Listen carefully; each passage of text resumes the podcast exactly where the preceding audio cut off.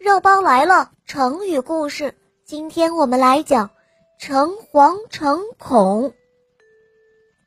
这个成语出自《后汉书·杜诗传》。杜诗字公君，河内籍（今河南省吉县人）。少年的时候就胸有大志，才能不凡。东汉建武元年。公元二十五年，杜诗官至侍御史。当时将军萧广放纵士兵，欺压百姓，百姓皆是惶恐不安。杜诗多次劝诫他，萧广可就是不改。于是杜诗一怒之下便杀了萧广，并且把他的罪行公布于众，以平民愤。光武帝刘秀得知之后，召见杜诗，赐以己，表示赞赏。后来又派杜诗出使河东，也就是今天的山西省西部沿黄河地区，诛降叛逆杨毅等人。杜诗到了河东之后，焚烧贼船，斩了杨毅，除掉了叛贼，做了县令。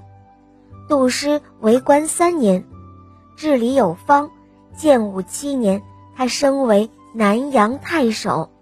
他广拓农田，铸造农具，修治碑池，同时除暴安民，使社会安定，人民生活越来越富足，老百姓都无不感激这一位太守。可是杜诗却自认为是无功受禄。向光武帝上书，要求到小郡任职。他在书中是这样写的：“我自己思量，我不过是小官之才，没有大才。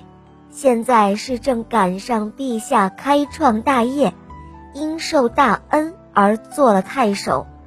我的职无功，治理少方，这样长时间的占据高位，实在是。”诚惶诚恐，但是光武帝很信任他，坚持让他继任做太守。